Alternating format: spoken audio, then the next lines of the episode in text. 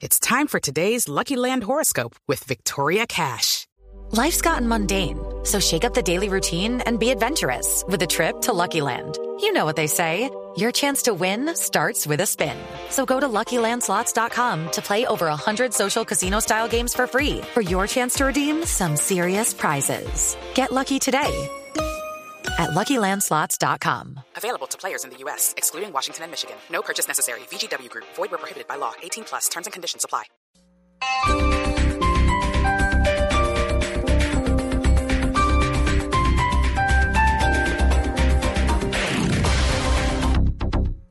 Colombia evoluciona, Renault evoluciona.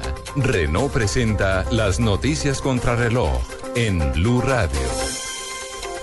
3 de la tarde, 41 minutos. Las noticias, las más importantes a esta hora en Blue Radio. El ministro de la Defensa, Luis Carlos Villegas, aseguró que la posición del gobierno colombiano frente al tema de frontera es prudencia, compresión y firmeza, que los presidentes ya han expresado también su disposición para avanzar en los incidentes fronterizos. Estamos hablando de los presidentes Nicolás Maduro y Juan Manuel Santos. Además, destacó que en los días que lleva cerrada la frontera terrestre con Venezuela han mejorado los indicadores de seguridad. Las deportaciones han cesado desde hace un par de semanas. El maltrato masivo a los colombianos por consiguiente que estaban en ese procedimiento también ha cesado, a pesar de que se mantienen incidentes eh, y se mantienen igualmente empadronamientos y procedimientos a colombianos dentro del territorio venezolano que nosotros seguimos con toda atención.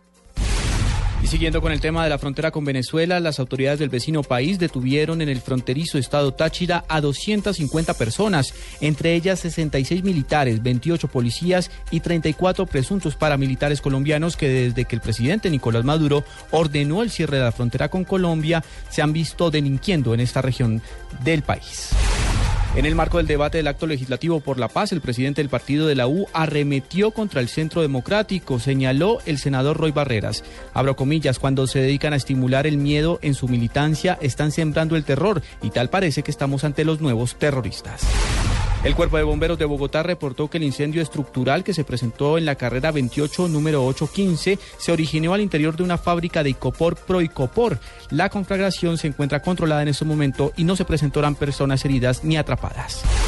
En lo corrido del mes de septiembre, el recaudo de impuestos alcanzó 14,4 billones de pesos, cerca de 1.6 billones de pesos más de lo registrado en el mismo periodo del año pasado, correspondiente a una variación de 12.4%, informó la Dirección de Impuestos y Aduanas Nacionales DIAN. Ampliación de estas y otras informaciones en blurradio.com. Sigan con Blog Deportivo.